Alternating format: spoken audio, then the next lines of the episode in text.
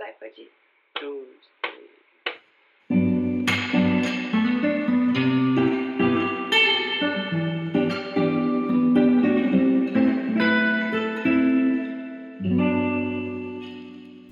Hello, amigos! Sejam bem-vindos a mais um episódio de Falar e Mar. Se você não me conhece ainda, oi, eu sou a Mari e te recebo nesse canto com todo carinho. Esse é um podcast de reflexões baseadas em fatos reais e um dos temas que tem mais estado nas minhas ideias, nas minhas angústias e crises e pensamentos e planos também, tem sido o tempo. O passar do tempo, o amadurecer com o tempo, o navegar as mudanças que o tempo traz, e não só o tempo, tipo, dia após dia passando e a gente envelhecendo, mas também como lidar com as circunstâncias que esses novos tempos, sim, eu tô falando dele, mas que os novos tempos nos trazem, né? Ele é o Covid, no caso. eu não queria fazer um outro episódio em que eu tivesse que abordar o Covid e tudo que ele está impactando na minha vida e na vida de todo mundo. Mas será que tem como não falar dele? Eu sei que tá todo mundo cansado dessa pauta, mas assim. Ele tá aí, né? Ele tá rolando e ele tá virando a vida de cabeça para baixo. Então, eu tenho pensado sobre o tempo, tenho surtado por causa do tempo, mas antes de eu começar o nosso papo, eu queria te lembrar que Falarimar tá no Instagram, Falarimar, e é por lá que a gente troca ideias, que eu divulgo os quotes e novas informações sobre os episódios. Aliás, falando nisso, tem eu tenho coisas bem legais que eu tô programando, né? Eu sempre programo muitas coisas, não sei o quanto eu vou conseguir colocar em prática em meio ao caos da minha vida, mas mês que vem, falta menos de um mês, na verdade, é dia 9 de maio, o Falarimar faz um ano. O meu projeto de quarentena vai fazer um ano. Tá vendo como esse, esse episódio é todo sobre tempo? Porque eu criei Falarimar na quarentena e ele resistiu por um ano de loucura, sabe? Minha vida virou de cabeça para baixo tantas vezes desde que ele foi criado e na verdade ele só foi criado porque a minha vida estava de cabeça para baixo. E ele resistiu, ele está aqui. Manter um projeto pensante atualizado durante um ano é uma baita conquista. E eu quero muito fazer alguma coisa especial. Então, eu sei que com certeza eu vou fazer um bolo pro Falar vou encomendar, na verdade. Um bolo é, nas cores, vai ser lindo e gostoso, eu tô muito animada. Mas eu tava pensando, e se você tá aqui ouvindo, você é o primeiro a saber dessa ideia. Eu tava pensando que no dia 9 ou perto dele, a gente poderia fazer um call no Zoom ou por algum lugar em que a gente reunisse várias pessoas que ouvem falar em mar, assim, né, que são queridas e estão sempre trocando ideia comigo. A gente podia se reunir para bater um papo, tipo um happy hour, cada um com a sua bebida de escolha, cada um com a sua comida, alguns com bolo, outros sem. E, e a gente bate um papo para comemorar esse um ano. Eu tenho várias ideias também de conteúdo que eu quero resgatar dos primeiros episódios. Eu sei que eu mudei bastante, eu evolui bastante, ainda bem, mas ainda tem muita coisa muito legal que eu tô eu tô eu sou muito orgulhosa de tudo que eu já falei por aqui. Então, é, enfim, né? Eu quero muito que Falar Mar cresça, eu quero comemorar dois anos ano que vem e seria super legal fazer isso com vocês, assim, eu, eu tô realmente esforçada em construir uma base de apoio construir uma turminha bacana, sabe? De ouvintes pensantes. Então, sei lá, se vocês gostarem dessa ideia, me avisem. Já joguei ela no ar aí, joguei pro universo, vamos ver se ela rola mesmo ou não. De todo jeito, como eu ia dizendo, Falarimar está no Instagram, é arroba Falarimar, e por lá a gente conversa, troca ideia, então não esquece de seguir, não esquece de seguir Falarimar nessa plataforma que você está me ouvindo, e se for o Apple Podcasts, você ainda pode dar uma avaliação, dar cinco estrelas pro seu podcast favorito, que eu sei que é o meu, e deixar um comentário. Eu vou ficar muito feliz. Bom, acho que essa introdução foi completamente condizente com o tema que eu escolhi para esse bate-papo de hoje, que mais do que tempo é sobre nostalgia. Tô muito afim de falar sobre nostalgia, porque eu tô sentindo muita nostalgia, tanto por coisas que eu já vivi, quanto por coisas que eu nem tive a chance de viver. E aí é engraçado, porque nostalgia é esse tema super abrangente, né? Eu acho que dá pra gente abordar diversos aspectos a partir dessa ideia principal e eu até tava pesquisando, tentando roteirizar esse episódio que não deu certo. E eu tava me embananando nas ideias, tava tipo indo para muitos lugares. Eu falei: "Não, calma, vamos voltar para o que realmente aconteceu na minha vida que me fez pensar em tudo isso". Mas é um tema que, tipo, poderia ter sido feita muitas pesquisas para trazer muitas referências e quem sabe isso não seja motivo para voltar a falar disso, né? Claramente aquela imagem de você pensar num computador na internet e várias abas abrindo assim. Então foi isso que aconteceu na minha cabeça quando eu comecei a pensar sobre nostalgia. Mas tudo começou já faz um tempo, mas ontem em específico, eu tava com duas amigas. Porque é isso, né? Vocês sabem, sou estudante de medicina, moro longe dos meus pais, porque moro perto do hospital, que é onde eu estagio, e eu acabo tendo convivência com um ciclo pequeno de pessoas, mesmo estando em quarentena. Então, eu tava com elas ontem, e aí a gente tava vendo vídeos no meu celular do nosso ano. Não é o ano passado, é 2019, quando a gente estava bem na transição de finalizar a parte teórica da faculdade de medicina e começar o internato. Então, quando chegou na parte que a gente ia deixar de estar na sala de aula todos os dias, como a gente tinha feito nos últimos quatro anos, e a gente estava enlouquecido com mil provas, eu resolvi que eu ia filmar e fazer vlog de tudo. Eu nunca divulguei isso, óbvio, mas eu filmei por, por um tempo os meus amigos, a gente estudando e a gente fazendo o que seria as últimas coisas pela primeira vez. Então, opa, as últimas coisas. Calma, o que que eu falei?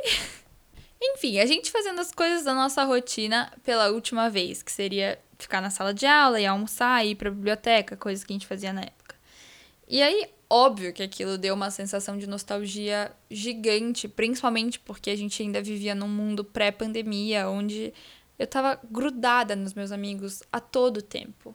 E a gente tinha muito futuro pela frente ainda, a gente tinha muita faculdade pela frente ainda, tipo, a gente estava terminando a parte teórica, mas ainda faltavam dois anos de parte prática. E eu fiquei muito sentida em relação a isso, mas principalmente porque eu sinto que parte desse muito futuro que eu tinha foi tirado de mim pelo Covid. Então, só de pensar no ano passado, eu fiquei quatro meses em casa. Quatro meses! De tipo, sei lá, dez descartando as férias.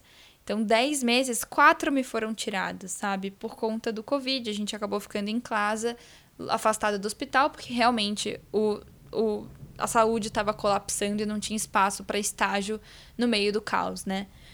Mas. É, foi difícil olhar para tudo aquilo e pensar quanto tempo já passou daquele tempo também, sabe? E a gente ficou pensando sobre, cara, quando que a gente ia imaginar que era isso que ia acontecer, sabe? Eu acho que vocês já devem ter se pegado pensando nisso também. Quando, como seria avisar hoje para aquelas aqueles amigos, para mim mesma, que olha, vai vir um vírus e ele vai te colocar em casa e depois ele vai te colocar perto dos seus amigos, mas sem você poder abraçar e vai reinar um medo e você vai se formar num momento de caos da saúde. Eu acho que são coisas que a Mariana do passado não conseguiria alcançar com a cabecinha dela, sabe? É como se. Sabe aquela. Igual novela da Globo, assim, que aparecem pessoas do passado. Acho que teve uma novela recentemente, assim, que eles ficaram congelados. Sei lá. É como você tentar explicar para uma pessoa do passado o que, que é um aplicativo dentro de um iPhone, dentro de um smartphone, sabe? É. É muito abstrato, não dá pra você explicar. E é assim que eu me sinto em relação ao Covid. Porque era muito distante. E não é, não é que nem, sei lá, fiquei pensando sobre isso. Não é que nem um desastre natural em que estão avisando pra gente já há algum tempo que o aquecimento global tá aí e que as coisas estão mudando e o, o ecossistema vai mudar e vai tudo mudar e a gente vai sentir os impactos. E a gente tem a chance de fazer alguma coisa sobre isso. Tipo, ninguém conseguiu prever que um vírus ia vir e fazer tudo o que ele fez, entendeu? Isso para mim é o impossível. E eu já entro nessa ideia do impossível. Mas enfim, voltando. Eu tenho essa mania de registrar as coisas desde sempre. A minha veia blogueirinha sempre gostou de romantizar a vida cotidiana. Eu sou uma pessoa também romântica, apegada, pisciana, né, amores? E eu sempre gostei de ter um registro do que era. Do, de, de, de tipo registrar como é viver a minha vida na fase que eu tô agora, sabe? E aí, ontem, o que aconteceu foi isso. A gente tava vendo esses vídeos que eu fiz na época e me deu uma nostalgia enorme, não só em mim, mas nelas também. A gente ficou meio triste, mas meio gargalhando ao mesmo tempo, e é isso que a nostalgia faz com a gente, né? Também já entrarei nessa parte da conversa. Mas fiquei nostálgica por todo esse passado e por toda essa esperança de futuro que eu tinha, porque, como eu falei, eu me sinto meio roubada pelo Covid. Eu sinto que ele roubou um pouco do meu futuro diante das minhas expectativas. E é bem egoísta tudo isso, né, amigos? Eu acho que talvez a maioria de vocês também tenha se sentindo um pouco egoísta, porque tinha várias vontades e planos e coisas que queria fazer e que por conta do Covid não dá, e às vezes bate aquele egoísmo de tipo, ah, eu só queria sair, eu só quero ver meus amigos, eu só quero beijar na boca, eu só quero viajar, eu só quero, sei lá, fazer grandes coisas que a gente podia e agora a gente não pode mais. E é bem egoísta, porque, sim, graças a Deus estamos todos aqui com saúde, graças a Deus não estamos vivendo as complicações do Covid, graças a Deus não estamos na linha de frente, ou alguns de nós estamos, mas assim, graças a Deus estamos bem. Mas, é, bate um egoísmo, mas é isso mesmo. E aí eu, eu não vou ignorar que existe essa parte de mim que tá frustrada. E aí, semana passada, eu tava almoçando com a minha mãe, falando sobre Covid, óbvio. E eu entrei numa crise de choro por causa disso, porque eu tô no meu sexto ano de medicina e se formar em medicina é uma coisa bem tradicional, assim, óbvio, formatura é sempre tradicional, mas em medicina, beca verde, sabe, doutora fulana, jaleco, fotos de jaleco, essa coisa é muito tradicional. E a gente tá até na minha turma decidindo o que vai ser da nossa formatura, porque ela tá marcada para o início de 2022, mas será que poderemos aglomerar até lá? Enfim, e aí eu tava falando com a minha mãe que um sexto ano de medicina é um ano muito marcante de você se sentir o topo da cadeia alimentar dentro da faculdade e você tem todas as cervejadas e você tem todas aquelas coisas de fazer blusa para usar na festa escrito sexto ano blá blá blá. E enfim, tem as comemorações de churrasco de sei lá, faltando 300 dias e depois faltando, sei lá, 100 dias e tudo isso, que são coisas que não parecem que eu vou ter assim. Nenhum contato com os meus amigos eu tô tendo. A gente vai pro estágio e depois cada um volta para sua casa. E o medo do futuro também de esses serem os meus últimos meses com essas pessoas que eu convivi durante seis anos. E a gente sabe que quando a faculdade acaba, as coisas mudam e cada um vai para um canto. Ainda mais, mais uma vez, na minha carreira, em que cada um vai prestar uma residência e vai aonde passar, sabe? Então, não, me sinto muito injustiçada, é horrível. E aí eu também tive uma crise com o meu apartamento, porque eu amo o meu apartamento, gente. Ele para mim é tipo tudo que eu mais queria. Eu moro com a minha melhor amiga.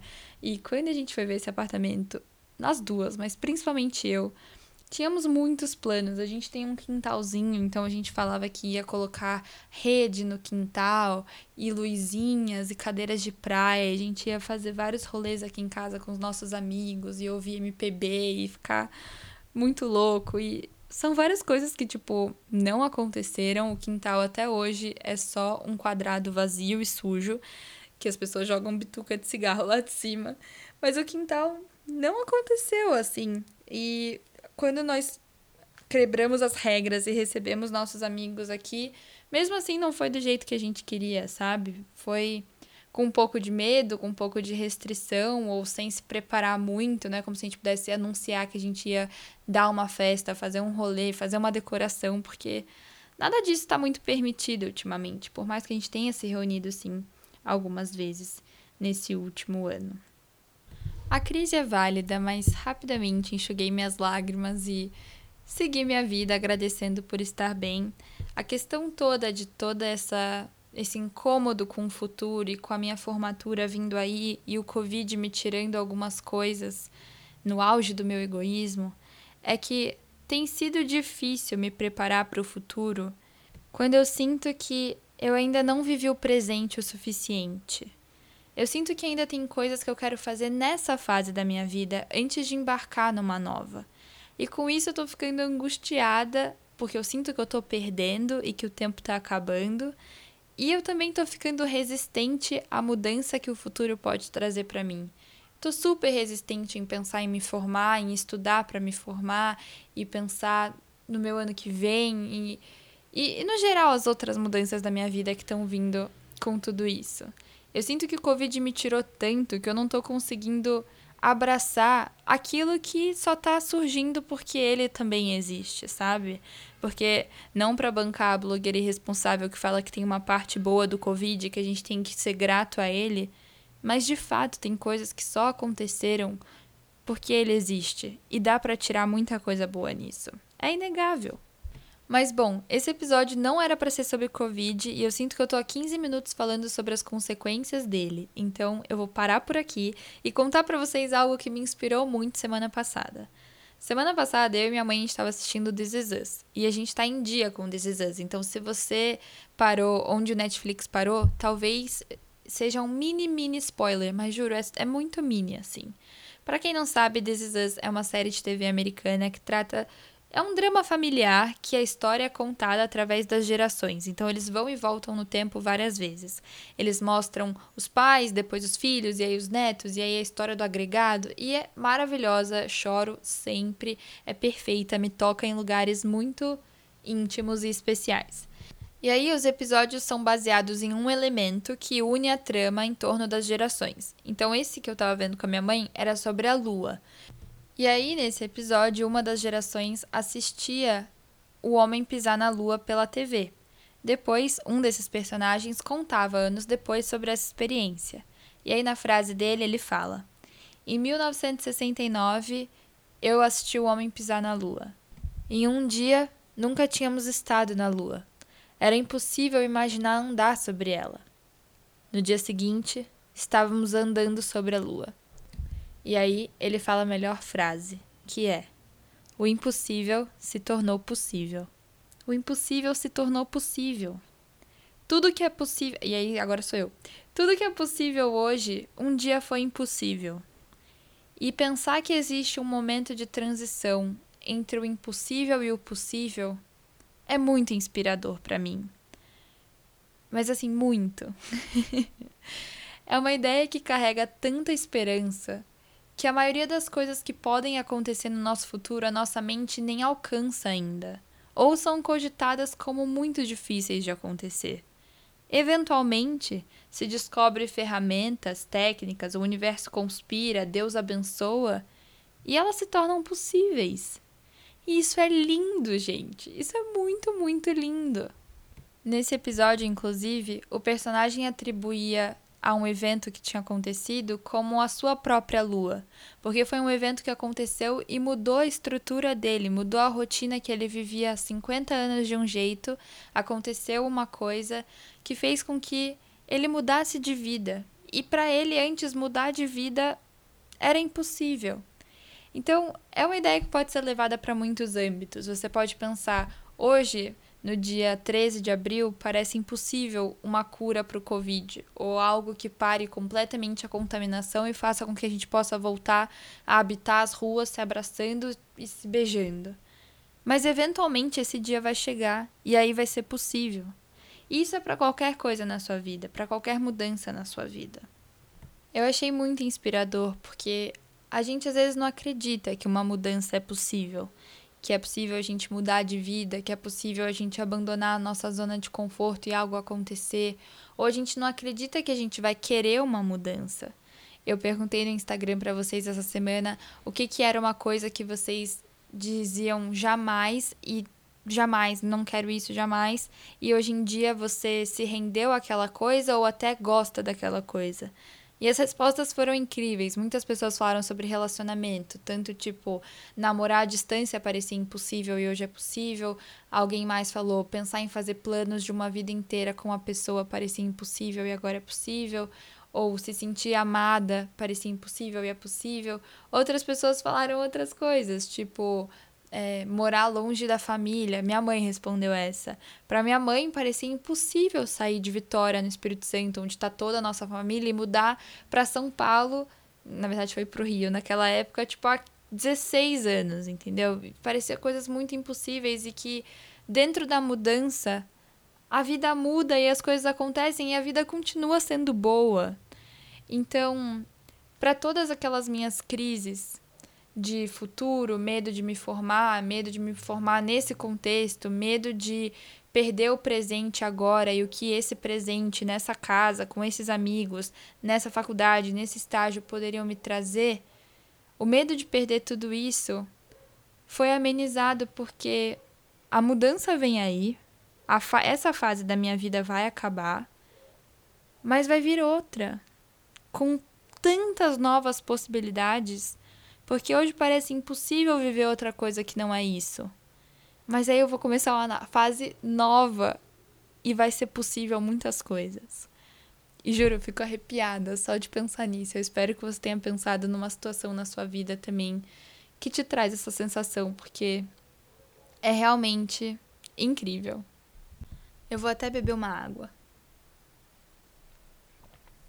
Porque juro, muito bom. Essa é a pausa, essa transição. Porque esse episódio desandou de algum jeito, ou caminhou para o lugar certo. E eu tinha várias coisas sobre nostalgia que eu tinha pesquisado. E eu acho que eu nem mais estou falando de nostalgia. Então vamos voltar para nostalgia. Acho que a gente pode pensar que a primeira parte desse episódio foi eu falando de uma nostalgia por coisas que eu ainda não vivi e queria viver. É bem a frase do Neymar, a famosa saudade do que não vivemos ainda. E, enfim, essa foi a primeira parte. Devia existir um nome para esse sentimento, né? Deve existir em alguma outra língua o nome para você sentir saudade do que nem aconteceu, que nem é real.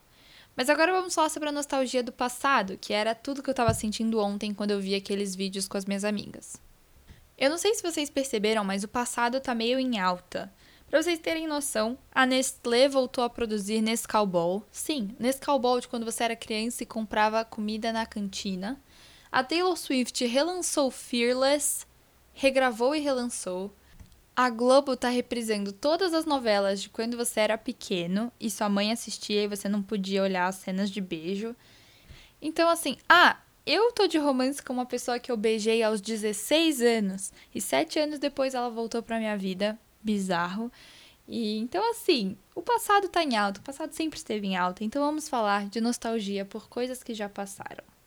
O termo nostalgia, de acordo com a minha pesquisa bem rápida, acho que vem do grego e é a junção de algos, que é dor, né, do algia, inclusive a gente usa na medicina esse termo, com nostos, que é viagem. E ele era usado para falar de uma pessoa que viajava para longe da sua cidade natal e sofria por conta disso.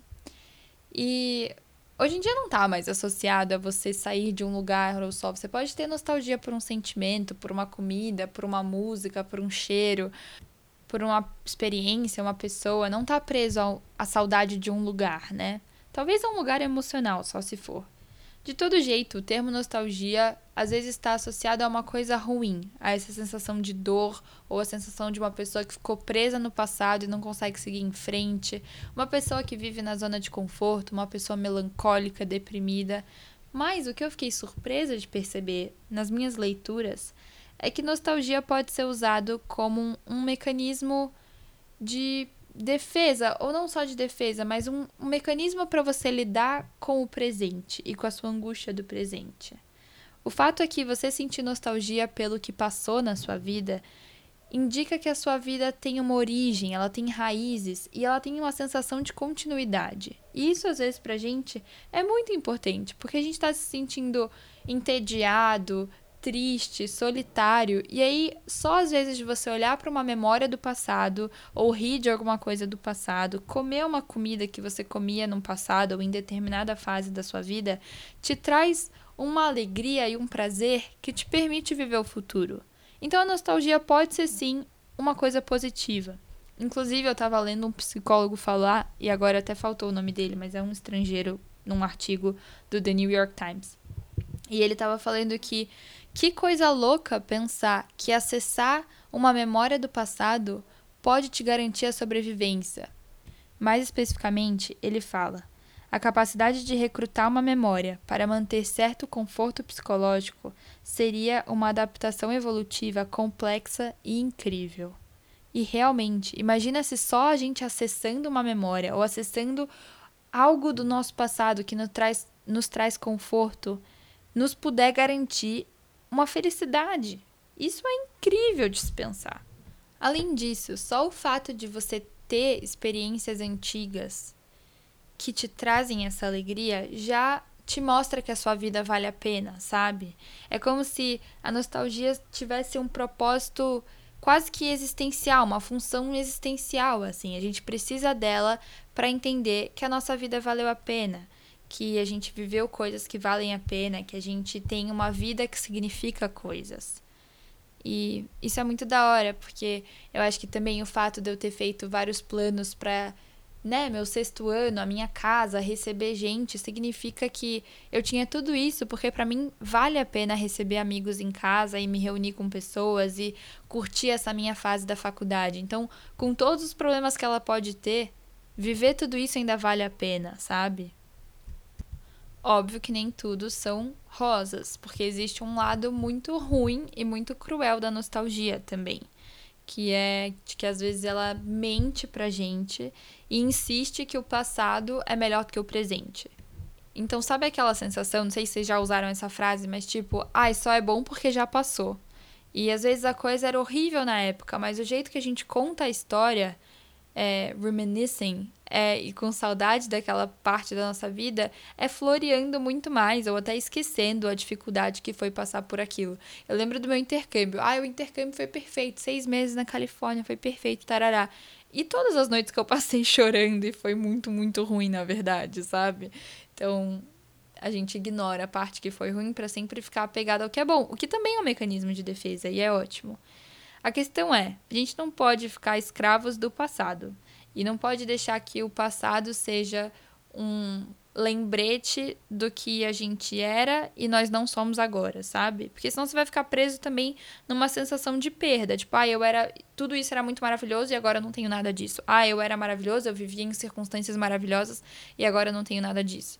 E não é assim, né? A sensação de perda pode ser muito cruel, pode fazer muito mal para nossa saúde mental, levar à depressão, à ansiedade, enfim, a mil outras coisas. Não só isso, a tra transtornos de alimentação, enfim, organização, perfeccionismo, um monte de coisa, não só o clássico da depressão. E aí também não é justo a gente viver o nosso presente comparando ele com o passado, porque é quase aquela coisa, tipo, não tem como lutar contra o passado, ele já foi, você não pode tirar satisfação com o passado, você só tem o agora, sabe? Quão injusto é se basear o agora no passado. Será que faz sentido isso?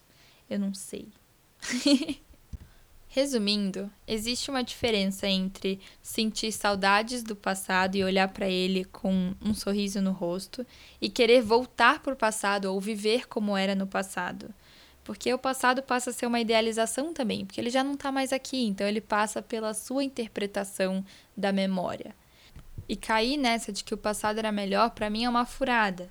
Primeiro, por tudo isso que eu já falei, que é distorcido, gera uma idealização, uma comparação com um presente que não cabe, enfim. Mas, por outro lado, porque a gente também fica resistente a aceitar as possibilidades do futuro e do presente que nem eu falei, né? O impossível se tornando possível. Mas se a gente fica muito apegado a coisas antigas, a gente não consegue aceitar as novas portas de agora.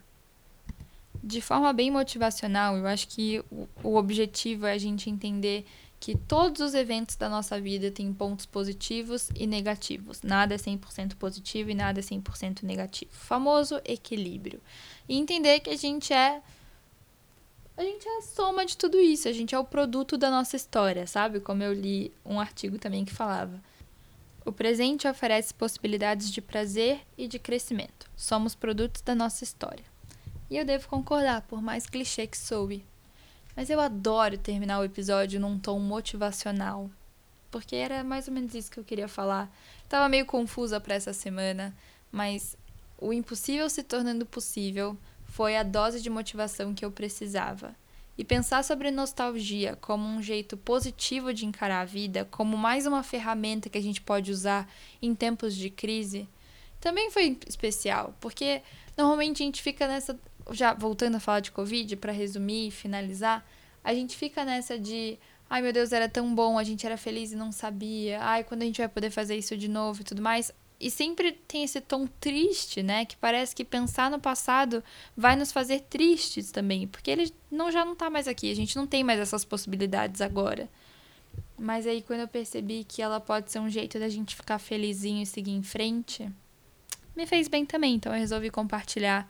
Porque como eu falei, esse podcast é baseado em fatos reais e o que me ajuda, eu espero que ajude vocês também. E falando em coisas que me ajudam, já estava mais do que na hora de eu voltar a falar de cristais ao fim de cada episódio. Vocês me cobraram e eu concordo que eu estava muito em falta. Se você é novo no Falar e Mar, talvez você nem saiba, mas ao fim de cada reflexão eu costumo trazer um cristal, uma pedra, já que eu amo cristaloterapia, que se relacione à reflexão do episódio. No caso, para esse episódio eu escolhi a hematita. A hematita é um cristal do chakra base e eu achei ele ideal para essas ideias todas que eu trouxe porque ele vai falar muito de aterramento, de colocar os pés no chão. E ao colocar os pés no chão, a gente deixa de ficar preso ao passado ou ao futuro e se ancora no momento presente. Ela também é ótima para quem fica preso em devaneios, em sonhos, idealizações, que nem eu sempre fico. Então eu gosto muito desse cristal. Foi um dos primeiros que eu comprei na minha viagem do Havaí, que foi, para quem não sabe, a viagem que eu me despertei para o mundo da terapia com cristais, né? E sendo assim, sendo uma pedra que é a terra, a hematita nos ajuda a entrar em equilíbrio. Ela equilibra os nossos sete chakras, que são nossos sete centros de força, principalmente quando a vida está um pouco mais estressante ou quando a vida está difícil de lidar, está overwhelming, está com muita coisa. Essa coisa do overwhelming é porque ela ajuda a focar, a ter clareza. Em um dos lugares que eu li sobre hematita, também dizia que ela é capaz de absorver emoções tóxicas, emoções que nos afastam do nosso estado natural de leveza, vitalidade e alegria ela nos ajuda quase que a ver a luz no fim do túnel. E eu acho que é isso que a gente precisa. A hematita nos ajuda a solidificar a nossa base, para que com essa base forte e bem estabelecida, a gente consiga transitar pelos momentos mais turbulentos da nossa vida. E eu acho que esse é um deles. O Covid é um momento turbulento. Bom, amigos, acho que é isso. Espero que vocês tenham gostado. Apareçam pelo Instagram, eu adoro trocar ideia com vocês. É falarimar. Mandem pros amigos que vão gostar e a gente se vê numa próxima. Mil beijos. Agora foi. Toca pra mim aquele finalzinho.